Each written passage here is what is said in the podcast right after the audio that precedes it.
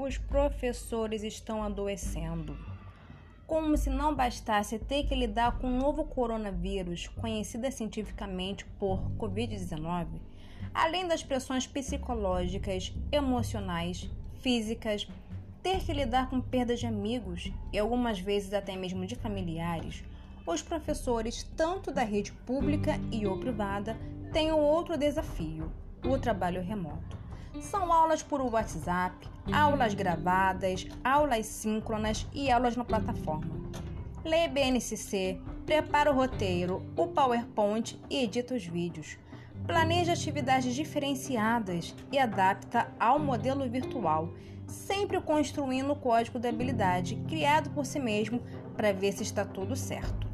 Elabora atividades que não podem ser muito longas e nem tão pouco curtas, e muito menos resumidas demais. Contextualiza o enunciado, que não pode ser difícil, senão os alunos não conseguem fazer, e não pode ser muito fácil também, senão eles não serão desafiados. Procura um vídeo adequado para encaixar na aula, nem longo e nem curto demais. E os jogos educativos relacionados ao tema? Ah, e a música? Não pode faltar salva figurinhas fofinhas para interagir no grupo dos pais. Coloca uma lupa para tentar decifrar a foto. Manda áudio, explica e manda mais um para não ter dúvidas com relação à atividade. Faz ficha de frequência, registra a presença e manda mensagem para quem não faltou, para quem faltou a aula. Olha a plataforma e tem atividade para corrigir.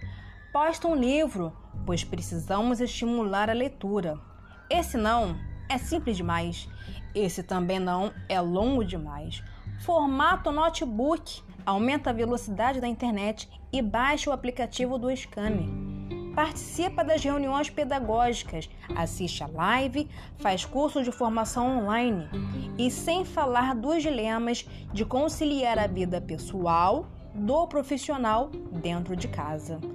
Tudo isso sem receber um treinamento qualificado para atuar remotamente e contando com seus recursos e equipamentos pessoais para trabalhar. Por essa razão que temos muitos professores adoecendo fisicamente e psicologicamente. Mas o futuro dessa nação depende de educação, depende do educador. Só não resta então manter a fé e esperar a tão sonhada vacina para todos.